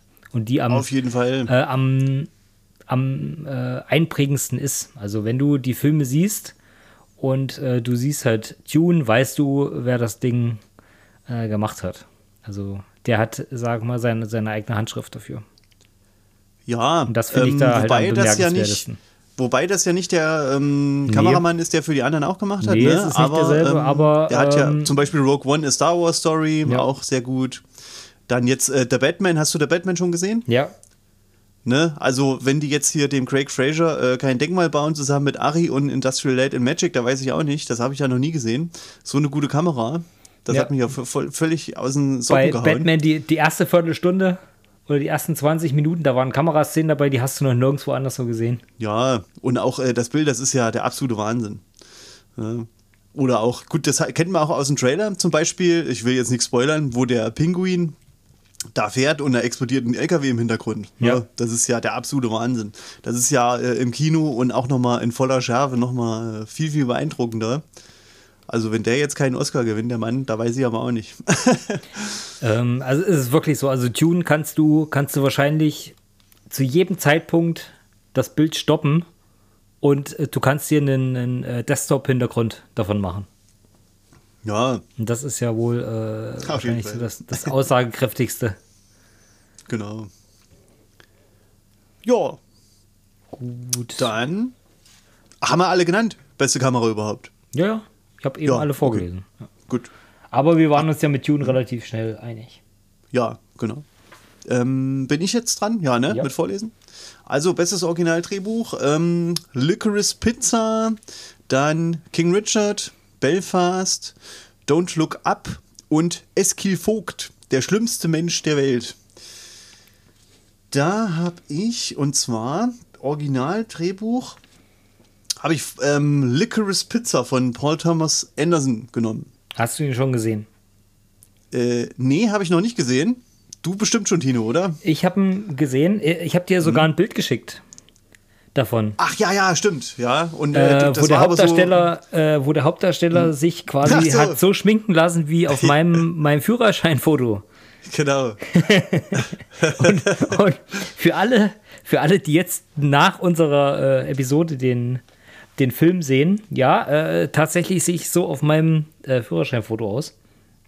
Das ist ja der, äh, der Sohn von ähm, ich habe es dir Philipp geschrieben. Simon Hoffmann. Ja, genau. Mhm. Äh, was genau. mir aber so gar nicht äh, aufgefallen wäre. Also ich habe es erst äh, nach dem Nachschauen gesehen, wer das war. Weil die, der ganze Cast vom Film noch relativ ähm, unverbraucht ist. Also sie haben noch viele mhm. junge Schauspieler in den Hauptrollen äh, und eben sowas wie, wie Bradley Cooper oder sowas ist dann halt eben in einer kleinen Nebenrolle. Ja. Genau. Ähm, und generell ist Licorice Pizza vielleicht am ehesten so einzuordnen wie ähm, Once Upon a Time in Hollywood. Also so ein Film, der halt eine, eine gewisse Ära beschreibt, der viel zeigt, was damals so, so los war, wie, wie damals halt ähm, in Bars abgehangen wurde, wie was halt so gang und gäbe war, welche Musik gespielt wurde und so. Und halt nicht ähm, so, so ein wirkliches Ziel im Film verfolgt, also wo du halt Leuten zwei Stunden halt einfach nur beim Schauspiel zuguckst. Mhm. Ähm, deswegen habe ich mich ein bisschen schwer getan, den da zu nehmen. Ähm, ich habe mich für, für Don't Look Up genommen, äh, also entschieden, weil mhm. das war für mhm. mich so, äh, für irgendwas musste er quasi mal gewinnen. Und das war so die Kategorie, wo ich ihn halt am, eh, am ehesten noch sehen würde. Und ähm, was vielleicht auch noch ganz gut war, war Belfast, aber ähm, der ist immer so als, als Favorit genannt worden bei vielen Kategorien und es, ich habe mich auch eigentlich echt auf den gefreut, aber wo ich den dann gesehen hatte, ähm, war es dann doch sehr, sehr ernüchternd. Also Belfast an sich war dann schon relativ langweilig. Ja. Ich dachte halt eben vor allem auch an äh, Paul Thomas Anderson, ne, hier, ja. ähm, hier Magnolia, Punch Drunk Love, ne. Bin ich, bin ich auch bei dir. Also das würde Blood, mich, ne? es würde mich auch nicht, äh, nicht verwundern, wenn der gewinnt. Mhm, Aber ne? ich würde es ihm halt denke, irgendwie nicht, so, irgendwie müsste so man dem ja mal einen Oscar geben irgendwann. Ne? Ja. Ne? Das ist wie mit hier Joachim Feuervogel. irgendwann schreibt er so gut ne, oder spielt so gut, irgendwann muss es halt passieren. Ja, aber ne? die, die Sache ist halt wieder, na klar, du kannst denen immer für viele Sachen einen Oscar geben, aber hm. wenn du es dann halt im Vergleich siehst, alles und denkst du, naja, dann ja. machst du es halt nicht, ne? Hm. Aber vielleicht ist es auch so ein Ding wie bei äh, DiCaprio. Der hat auch für seinen, äh, zu dem Zeitpunkt vielleicht einen der schwächsten Filme seinen Oscar gekriegt. Hm. Ja, äh, na, wie heißt das hier? The, The Revenant. Revenant. Re Revenant. Re ja, Revenant, genau. Der hat äh, so Revenant. viele gute Filme, wo er als, als Schauspieler so hervorgestochen hat. Hm. Und in dem Film, wo er vielleicht mal nicht so gut war, für den ja. hat er halt den, den Oscar gekriegt. Ne? Also Revenant ist für mich auch wirklich immer noch eine teure Kopie von Seraphim Falls mit ja. Pierce Brosnan und Liam Neeson.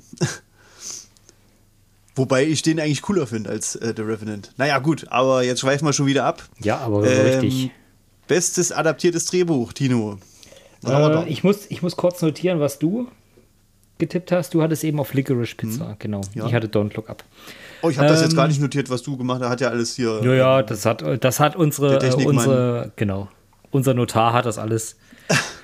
ähm, bestes adaptiertes Drehbuch. Da haben wir einmal äh, The Power of the Dog dann haben wir noch Drive My Car. Dann haben wir Coda. Ähm, dann haben wir Frau im Dunkeln. Und als letztes haben wir noch Tune. Ähm, mhm. Da habe ich mich jetzt für Coda entschieden. Ähm, mhm. Ich habe mich ein bisschen durchringen müssen dazu, weil ich Coda als, als alleinstehende Film nicht so gut fand. Also Coda ist ja eine 1 zu 1 Kopie von einem französischen Film.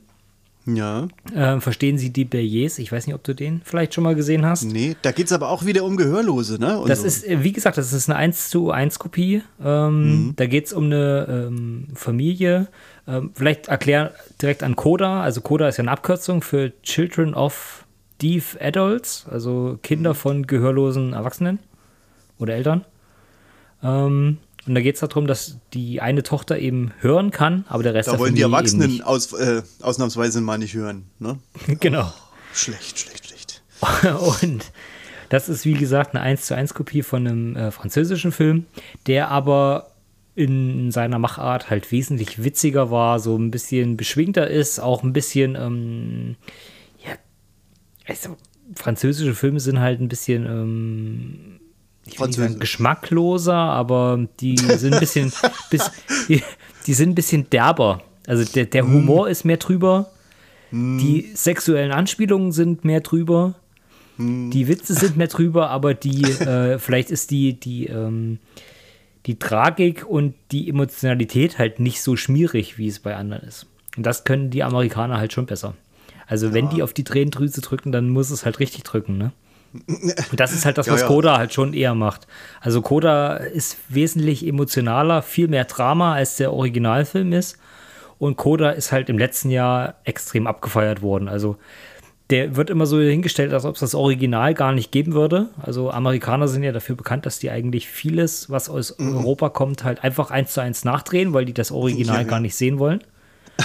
ähm, und aber dass es so, so komplett kommentarlos irgendwie da so, so, übergeht, als ob das von denen halt selber gemacht wurde, das ist halt bei Coda, finde ich schon sehr, sehr, äh, sehr, sehr krass. Also das hat es bei anderen Filmen halt nicht so gegeben. Da hat man immer dazu gesagt, okay, das ist halt eine Kopie oder so. Und hier ist das halt so durchgegangen und wird halt auch für, für etliche Oscars nominiert. Und ähm, irgendwie gibt es den, den, diesen Begleittext oder Begleitsatz dazu nicht, dass das halt eigentlich aus äh, Frankreich stammt. Mhm. Aber nichtsdestotrotz habe ich den halt einfach genommen, weil der halt, ich sag mal, für irgendwas dann vielleicht doch was bekommen muss, weil er halt, wie gesagt, so hochgejubelt wurde. An sich auch nicht schlecht ist, aber ich halt ein persönlichen, äh, persönliches Problem damit habe, dass der halt so eine 1 zu 1 Kopie ist. Ja, also ich hatte äh, auch mal reingeguckt in die Handlung von Koda und das war ja schon wieder Gehörlose, wie der andere Gehörlose Kurzfilm dann letztes Jahr, das hier äh, mit dem Sound of Metal. Ja. Und habe ich gedacht, naja, nee, also nicht nochmal ich dachte, es war äh, schön ehrenwert, ne, dass nominiert ist, aber hm, dann ist natürlich auch Tune nominiert, aber da habe ich auch gedacht, na, also ich meine, naja, das zu adaptieren, das, hat, das ist ja schon mal gewesen mit äh, David Lynch Dune und das ist ja, ja. eigentlich auch äh, fast dasselbe, sage ich jetzt mal, also ein bisschen, ich meine jetzt von der Handlung her, weil das Buch ist halt so, ne? Und das Ganze es ist halt sogar so noch ein bisschen mehr gestreckt. Also es ist mm, eigentlich noch, genau. noch weniger ja. adaptiert, als das der, der Lynch-Film vielleicht war. Genau. Und ich dachte jetzt eben, weil ich hier ähm, Drive My Car schon hatte, habe ich das hier jetzt auch nochmal gemacht. Ich dachte, warum ist denn das hier auch nochmal nominiert? Ne? Das ist ja wie mit bester Film und so. Ja. Wahrscheinlich, vielleicht könnte es ja Chancen geben, genau. Ja. Aber es ist, ähm, was mich so ein bisschen verwundert, ist, The Power of the Dog ist insgesamt für zwölf Oscars nominiert. Also der mhm. Film, der am meisten nominiert ist. Und der taucht bei uns halt mhm. so gar nicht auf. Ja, echt ist ja schon zwei. Äh, das habe ich aber der, auch noch nicht Der hat zwölf ne? Nominierungen. Ne? Ja. Mhm. Ähm, hast du den überhaupt gesehen? Ähm, nee, aber ich kenne jemanden, der den gesehen hat und pff, ja, der hat ja gesagt, ist so ganz okay. Ne? Ja. Also. Ist halt, äh, das ist halt auch so ein Ding, was ich nicht verstanden habe. Also, wenn ich jetzt normal durch Netflix durchscrollen würde, also es ist ja eine mhm. Netflix-Produktion, wenn ich da jetzt ja. durchscrollen würde und sehe Benedict Cumberbatch als, als Cowboy, ah, ob ich da jetzt draufklicken würde, weiß ich nicht. Nee, da habe ich schon weitergeklickt. Ja. Aber wenn du jetzt siehst, der ist für zwölf Oscars nominiert und am Ende gewinnt mhm. der vielleicht auch noch zwei, drei Stück davon. Mhm. Dann ja. äh, ist es vielleicht wieder eine andere Sache, ne? Das ist dann ja, auch wieder so ein, so, ein, so ein, Werbeding. Mhm. Ah, ja, schwierig. Und vielleicht würde er auch gar nicht so schlecht sein. Ich weiß es mhm. nicht. Nee, ja, äh, keine Ahnung, ich habe noch nicht gesehen. Genau. Der, der, der, soll wohl ganz gut sein. Hier, wir werden unserem Namen wieder hier äh, folgerecht. Ja.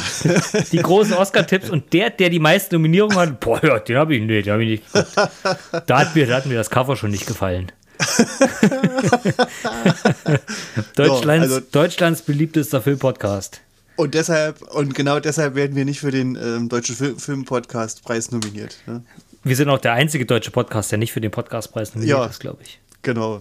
Naja, da brauchen wir sich nicht weiter zu fragen, warum. Okay. Ja, geht's jetzt weiter hier? Beste Nebendarstellerin. Beste Nebendarstellerin. Ich lese das vor. Ich glaub, ja, ne? du bist dran, ja. Ja, dann hier einmal Jessie Buckley für Frau im Dunkeln, dann Ariana DeBose für West Side Story, dann Judy Dench für Belfast, äh, Kirsten Dunst, The Power of the Dog und Aunjanue Ellis für King Richard.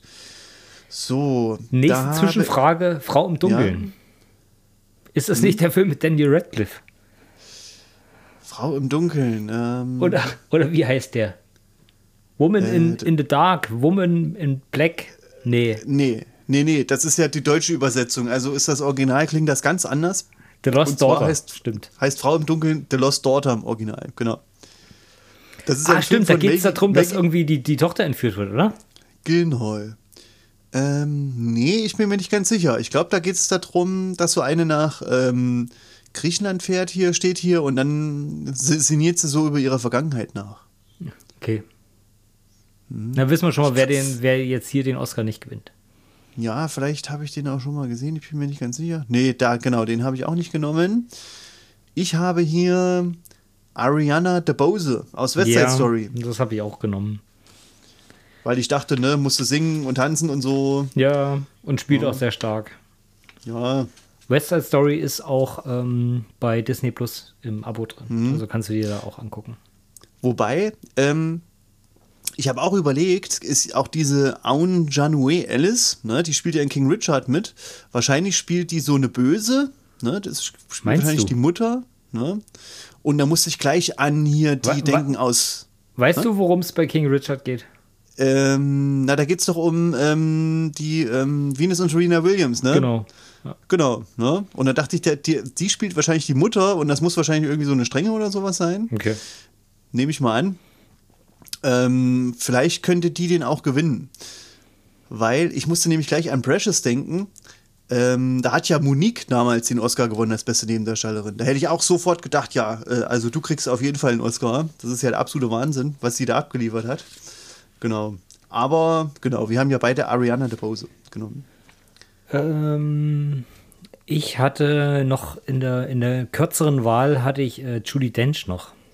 Hm, aber ähm, die hat eine sehr, sehr kurze Rolle gehabt bei hm, Belfast. Deswegen bin ich da kürzer. wieder von, hm. von abgekommen. Ja. Ähm, aber Judy Dench und auch ähm, äh, Cyril Hinz, da kommen wir ja nochmal gleich dazu, die beiden tragen eigentlich den kompletten Film. Mhm. Und das ist ja so immer das, was ich, das, was ich auch jedes Jahr sage, ist eigentlich, ähm, dass die Nebendarsteller das sind, was die Filme ausmachen, dass die guten Filme eben mit den Nebendarstellern stehen und fallen. Ja. Und hier sind die beiden nun wirklich ähm, die, die den Film tragen, aber eben leider auch zu kurz kommen. Also die haben zu wenig Screentime, als dass ich denen da jetzt einen Oscar für zutrauen würde. Ja, wobei, ähm, du hast ja auch schon Shakespeare in Love schon gesehen? Natürlich nicht. Da hat ja Judy Dench schon einen Oscar gekriegt und da ist ja auch nur zwei Minuten im Film zu sehen oder so höchstens. Okay. Mhm. Das ist ja dann aber eine ganz außergewöhnliche Sache, wenn man dann für zwei Minuten einen, einen Oscar kriegt. Ja, und das war jetzt auch nicht so besonders toll, weil die hat halt die Königin gespielt, ne? Und da musste ja eh so ein bisschen reserviert sein. Naja, na gut. Naja. Aber da haben wir, jetzt, äh, haben wir jetzt beide bei Nebendarstellerin Ariana DeBose. Genau. Ähm, ja, Nebendarsteller ist wieder schwierig. Ähm, Syrian Hinz hätte ich es wirklich echt gegönnt. Der hat ja auch bei Game of Thrones mitgespielt. Hat da einen von den Wildlingen gespielt. Mhm. Ähm, und hier eben den, den Großvater vom Hauptdarsteller ähm, mit einigen Monologen, die extrem emotional sind, weswegen alleine ich den halt äh, ihm schon den, den, Oscar gönnen würde. Mhm. Dann haben wir als zweites äh, Troy Kotsur oder wie auch immer man das ausspricht, äh, aus Koda. Der spielt einen der, der Tauben, also der, den Vater in der Familie. Dann haben wir Jesse Plemons, den ich generell warte mal, ja warte mal, warte mal. Spielt er jetzt, spielt er jetzt einen Vater oder spielt er eine Taube? Hm, genau. Ah, Man merkt, ah, dass wir wieder über eine Stunde drüber sind. Der spielt einen der Tauben. Oh Mann. Oh Mann. Und das ist schon wieder ein Minuspunkt bei der Nominierung für den ja. Deutschen Podcastpreis. Naja. Wir haben dann noch äh, Jesse Plemons, den ich ja wahrscheinlich jeden Preis gönnen würde. Ähm, äh, Böse dann, Zungen sagen Discount Bad Day, äh, Matt Damon. Ja, ist er auch. Also äh, dann äh, Matt Damon bei Wish bestellt, um jetzt mal den, den, den, Witz äh, von, von 2021 zu recyceln. Ähm, J.K. Simmons, der kann sowieso alles gewinnen, für was er nominiert wird. Und ähm, das letzte, Cody Smith McPhee, den kannte ich leider nicht, den habe ich auch erst im Trailer gesehen von The Power of the Dog. Deswegen würde ich dem jetzt auch nur eine Außenseiterchance zurechnen. Mhm, mh, ähm, aber hier würde ich jetzt ähm, meinen Tipp für äh, Troy Kotsur abgeben. Weil äh, ähm, Taub, die Benachteiligung, trotzdem eine starke Rolle und äh, wieder der Film Coda, der sowieso äh, so einen gewissen Publikums- und ähm, ja, Academy-Liebling ist, wäre das zumindest äh, naheliegend. Wobei ich es halt ja. auch, wie gesagt, Siren Heinz am ehesten gönnen würde, aber auch Jesse Plemons auf jeden Fall. Ja, ich habe ja erst gedacht, ähm, hier, ich habe äh, Cody Smith McPhee. weil ich dachte erst, das wäre, äh, erst hätte ich sie nicht genommen, weil ich dachte, das wäre Asa Butterfield. Äh, der hat in Hugo Capri mitgespielt und ähm, da dachte ich so, das wäre wahrscheinlich einer der schlechtesten Schauspieler aller Zeiten. Ich habe ja selber Power of the Dog noch nicht gesehen. Aber dann habe ich gesehen, der hat zum Beispiel auch in Slow West und sowas schon mitgespielt. Und da dachte ich, der hat ja auch ähm, den Golden Globe gewonnen. Deshalb habe ich ihn jetzt genommen. Okay. In ähm, Power of the Dog sieht das aus, als ob er so ein Glasauge hat. Als ob das ein Auge Ja, so das soll wohl. Ja, ja, das ist irgendwie eine besonders herausfordernde Rolle gewesen. Irgendwie so auch vielleicht Meinst du, das hat er sich antrainiert? Nee, aber ähm, nee, vielleicht auch hier so ein bisschen wie hier ähm, Leonardo DiCaprio in irgendwo in Iowa oder so. Ne? Ich habe den Film halt noch nicht Ja, gesehen. das eine ist behindert spielen, das andere ist das Auge rollen. Ja. also das ist ja, schon ein Unterschied. Also, hm, auf jeden Fall, naja. Naja, ich habe ihn auf jeden Fall genommen. So. Also du hattest den Troy Kotsur, Koda. Den, den Taubenvater. Hm, hm. Ja, der sieht auch schon, wenn man hier auf Wikipedia guckt, der guckt so ein bisschen verschmitzt und lächelt so komisch, ja. ne? Er hätte es er auch verdient, er hat das auch gut gespielt. Hm. Ich will noch mal gucken, was der für eine Filmografie hat. Der hat, der hat noch gar nicht so, so viel mit, Spiel mitgespielt. Genau, nee, der Mandalorian. Ähm, genau, beim Mandal Mandal hm. Mandalorian hat er mitgespielt. Da hm. könnte ich dir aber gar nicht sagen, welche Rolle. Hm, hm. Wahrscheinlich ein Roboter. Okay, dann haben wir beste Schauspielerin. Ja, bitte. Ähm, da ist einmal Jessica Chastain, The Eyes of Tammy Faye, dann Olivia Colman, Frau im Dunkeln, dann Penelope, Penelope Cruz für Parallele Mütter, Nicole Kidman für Being the Ricardos und Kristen Stewart für Spencer. Das ist aber auch so ein Ding, Kristen Stewart, ne? Kristen Stewart und Robert Pattinson, die sind beide so weit auseinander. Ne? Die haben beide gleich angefangen. Aber na gut, ich finde ja, ähm, Robert Pattinson hat so äh, stark zugenommen, ne? aber Kristen Stewart ist irgendwo glaub, gleich geblieben. Ich ne? glaube, du unterschätzt Kristen Stewart. Weil ah. die ist ähm, für ihre mm. Rolle jetzt in Spencer äh, sehr, sehr mm. gelobt worden. Mm. Und ist auch naja. ähm, bei einigen Sachen nominiert gewesen jetzt dafür. Ja, na gut, äh, klar. Ich kann mich auch täuschen. Ja, ich habe den Film ja auch noch nicht gesehen. Aber ich hatte tatsächlich, ich hatte tatsächlich äh, ähnliche, ähnliche Gedanken darüber. Weil, mhm. wenn man die in den anderen Filmen davor so gesehen hat, das war immer der gleiche Gesichtsausdruck. Ja, und das ist ja bei Robert Pattinson schon was anderes. Ja. Ne? Er hat zwar auch oft den, den, gleichen Gesichtsausdruck, aber er spielt die Rolle halt naja, halt anders. Ja, aber wenn ich da zum Beispiel an The Rover denke oder der eine Film, den wir schon zusammen hier in der Sendung hatten, ne? Ja. Also ist ja Good irre. Times. Genau, Good Times. Ne? Und da, wo ich dachte, sein, der, der seinen Bruder spielt, ist wirklich behindert, ne? Ja. Aber das war der Regisseur von dem Film. Ja. ist ja absolut der Wahnsinn, ne? ja, krass. Okay, na gut. Ähm, wen habe ich hier? Ich habe hier Nicole Kidman.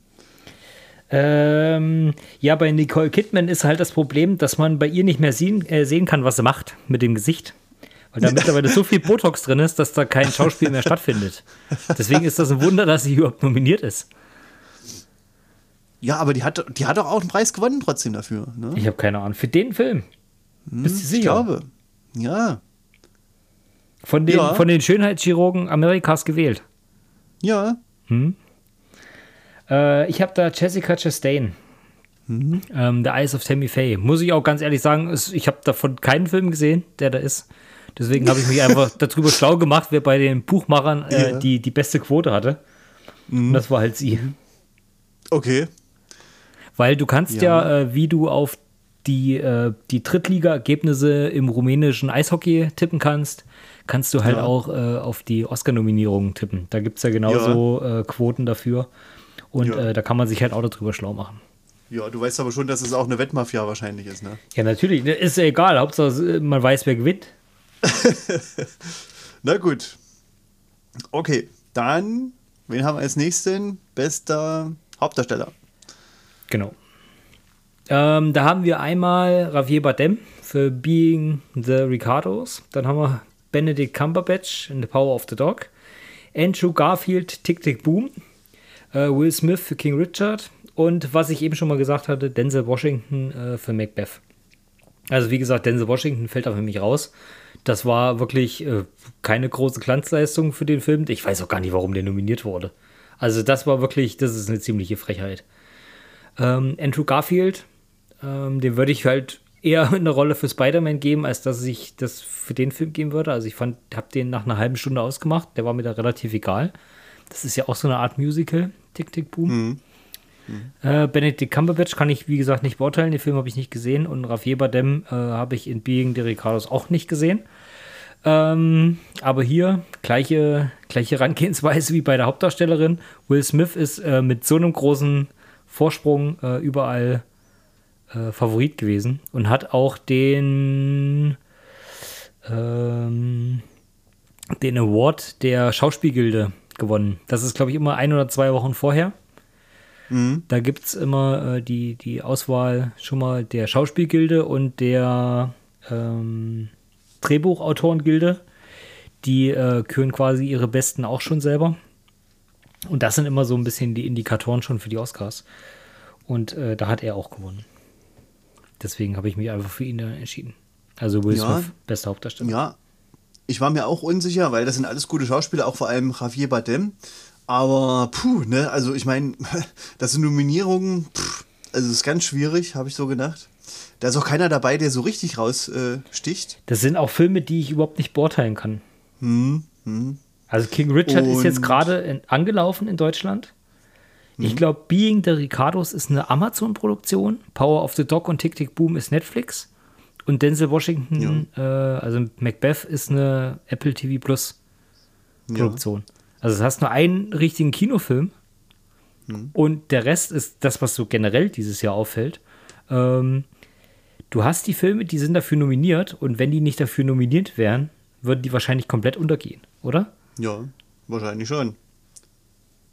Da hast du ja. kaum, kaum Filme, wo du sagst, da habe ich so richtig Bock drauf, den zu gucken. Ja, stimmt. Naja, und äh, ja, ich habe da jetzt auch überlegt und ich dachte so, naja, hm, eher so pff, was Deutschstämmiges, ne? Und deshalb habe ich mich für, auch für Wilhelm Schmidt entschieden. ja, aber frag mich nicht, ne? Ich dachte auch, ja klar, warum denn nicht Will Smith, ne? Ja, dann Regie, bin ich da dran wieder? Na, du bist dran. Ja, da ist dann auch beste Regie.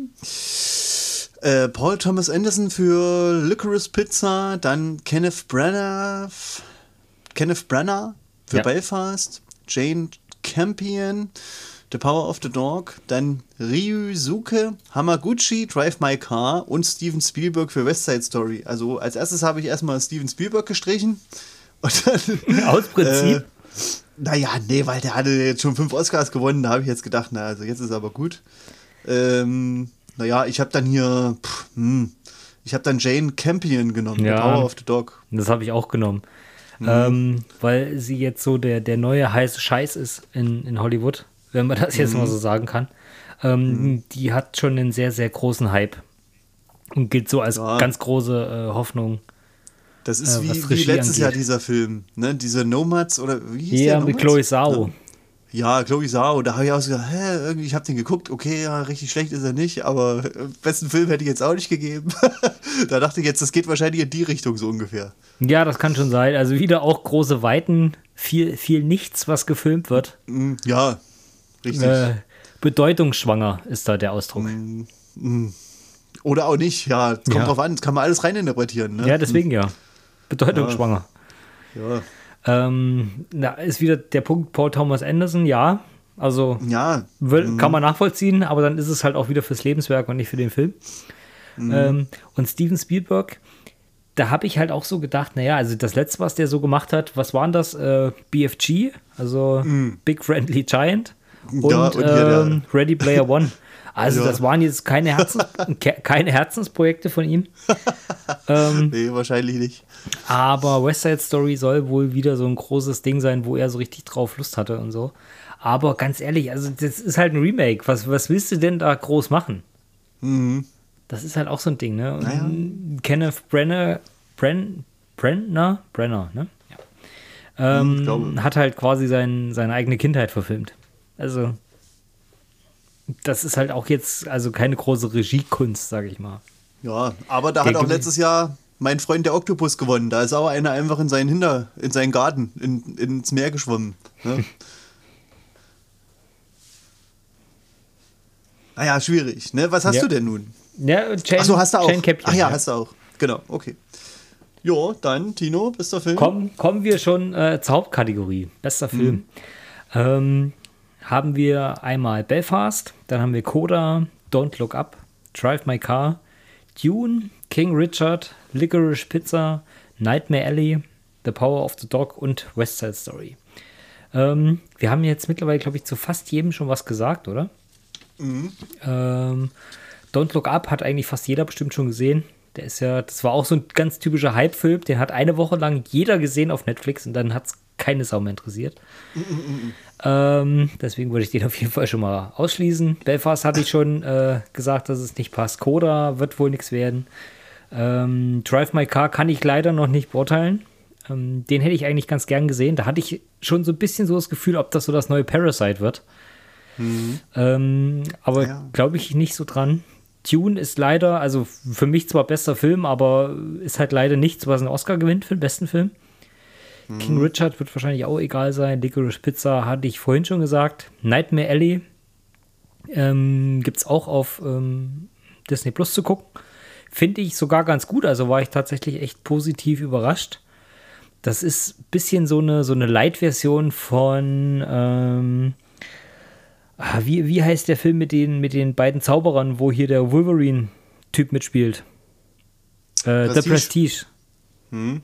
So ein bisschen so ähnlich. Also da geht es auch um äh, viel ja. so Illusionen, äh, Leuten was vorgaukeln und Leute werden mhm. dann aber, die eigentlich die, die Gaukler sind, werden dann aber hops genommen und so. Und halt ganz cool mit einer riesen, ähm, mit einem riesen äh, Starcast. Ach so, hm, ja. ja. Ähm, auch nicht, nicht nur Bradley Cooper, sondern Willem Dafoe ist ja auch dabei. Mhm. Ähm, der ist sehr, sehr cool. Also der gefällt mir echt gut, den kann ich dir nur empfehlen. Wenn du vielleicht mal einen, so einen Testmonat bei Disney Plus machen möchtest oder so, kannst ja. du dir da anschauen. Und direkt hinterher noch West Side Story. Ähm, na klar. Aber ich habe mich im Endeffekt so, jetzt, dann für äh, The Power genau, of the Dog entschieden. Ja, ich mich auch. Und jetzt muss auch der Technikmann muss hier so, so eine Kasse, die, die klingelt, muss er jetzt reinmachen, ne? Deine Werbung für Disney Plus. Ja. also irgendwann, irgendwann muss ich auch mal Werbung für die machen. Ich habe die jetzt so oft äh, in den Kakao gezogen. Und wenn es in der Gegend hier überhaupt noch Hubschrauber geben würde, dann wären sie auch wieder über unserem Haus gewesen jetzt. Ja, ja. Aber ähm, da muss man tatsächlich mal äh, eine Lanze für Disney Plus brechen, weil die haben jetzt vieles, was sie irgendwie in die Finger kriegen konnten, vor den Oscars noch äh, direkt eingekauft. Wahrscheinlich auch für einen sehr überzogenen Preis. Und haben das direkt aus dem Kino raus äh, in, in Streaming gebracht. Also das war ja. schon sehr, sehr cool. Also jetzt wissen auch fast alle Hörer und ich, dass du einen großen Aktienanteil hast. Einen sehr großen, ja. und, und das ganze Equipment genau. ist auch von, von Disney bezahlt. Ja, ja, deins zumindest. Ich sitze hier, sitz hier auch mit meinen Mickey Maus Ohren und meinem, meinem Goofy-T-Shirt. Ja. Na klar, ja. Aber du hast auch ja. The Power of the Dog genommen. Ich habe auch The Power of the Dog genommen. Ja, da wird es wieder mal spannend, ja, in den, ähm, tja, in vielen Kategorien. Ja. Ähm, wollen, wir, wollen wir noch den, den Sondertipp machen, was ich dir, ähm, vielleicht machen wir das außer, äh, außer, außerhalb der Kategorie. Ja, ich ähm, weiß ja ähm, gar nicht, wer da alles nominiert ist. Oder ich, glaub, ich glaube, es gibt da keine Nominierten. Zumindest habe ich da hm. nichts Offizielles gefunden. Hm. Ähm, vielleicht für unsere Zuhörer nochmal als Erklärung. Also dieses Jahr ist äh, eine Sonderkategorie eingeführt worden und zwar der Publikumspreis. Das heißt also, das Publikum konnte ähm, oder Internetnutzer generell konnten halt äh, ihre Vorschläge einbringen und dann kann darüber eben abgestimmt werden, also wie so eine offene Umfrage, wer noch einen zusätzlichen Oscar gewinnen soll. Und ähm, da war jetzt eben meine Idee zu sagen, äh, was können wir da vielleicht nochmal tippen? Ob, ob wir jetzt vielleicht noch einen Film hätten, der letztes Jahr rauskam, wo wir dann sagen, ähm, den würden wir in keiner der genannten Kategorien so sehen, aber der für die Zuschauer selber vielleicht äh, wichtig und emotional war und der vielleicht noch einen Oscar gewinnen würde. Und was vielleicht als äh, witzige Anekdote dazu ist, ähm, der Geheimtipp für diese Kategorie war jetzt äh, monatelang immer äh, Army of the Dead von äh, Zack Snyder, der ja auf Netflix rauskam letztes Jahr. Und zwar einzig und allein deswegen, weil die, ähm, die, die, die Internetgemeinde, die ganze Twitter-Gang die wollten gerne Zack Snyder einen Oscar geben für seine, äh, ja, für, dafür, dass er sich durchgesetzt hat, seinen Snyder Cut rausgebracht zu haben. Ähm, aber der Snyder Cut selber konnte halt nicht ähm, nominiert werden, weil der nie in dem Kino lief. Also der Snyder Cut ist ja direkt ins Streaming gekommen und es gibt bei den Oscars ja immer noch diese ähm, Bedingung, dass der Film zumindest mal im Kino gelaufen ist. Und deswegen ist der einfach äh, dafür nicht nominiert ge äh, gewesen oder konnte nicht nominiert werden. Und deswegen haben sich die, äh, die ganzen Zack Snyder Twitter-Fanboys äh, eben dazu entschieden, sie nehmen den einen Film, den sie irgendwie nominieren können. Und das ist eben dieser Army of the Dead gewesen. Und ähm, nichtsdestotrotz würde ich mich aber trotzdem für einen anderen Film entscheiden.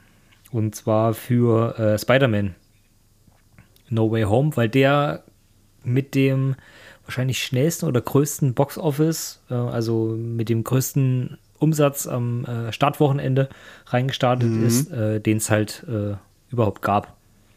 Mhm. Und äh, so, so ein extrem gehypter und auch vor allem emotionaler Film ist für die ganzen Marvel-Fans. Aber wir haben da ja, ja schon mal in einer Letz-, einer der letzten Folgen mal drüber geredet. Und das auch ein bisschen ja. ausführlicher. Mhm.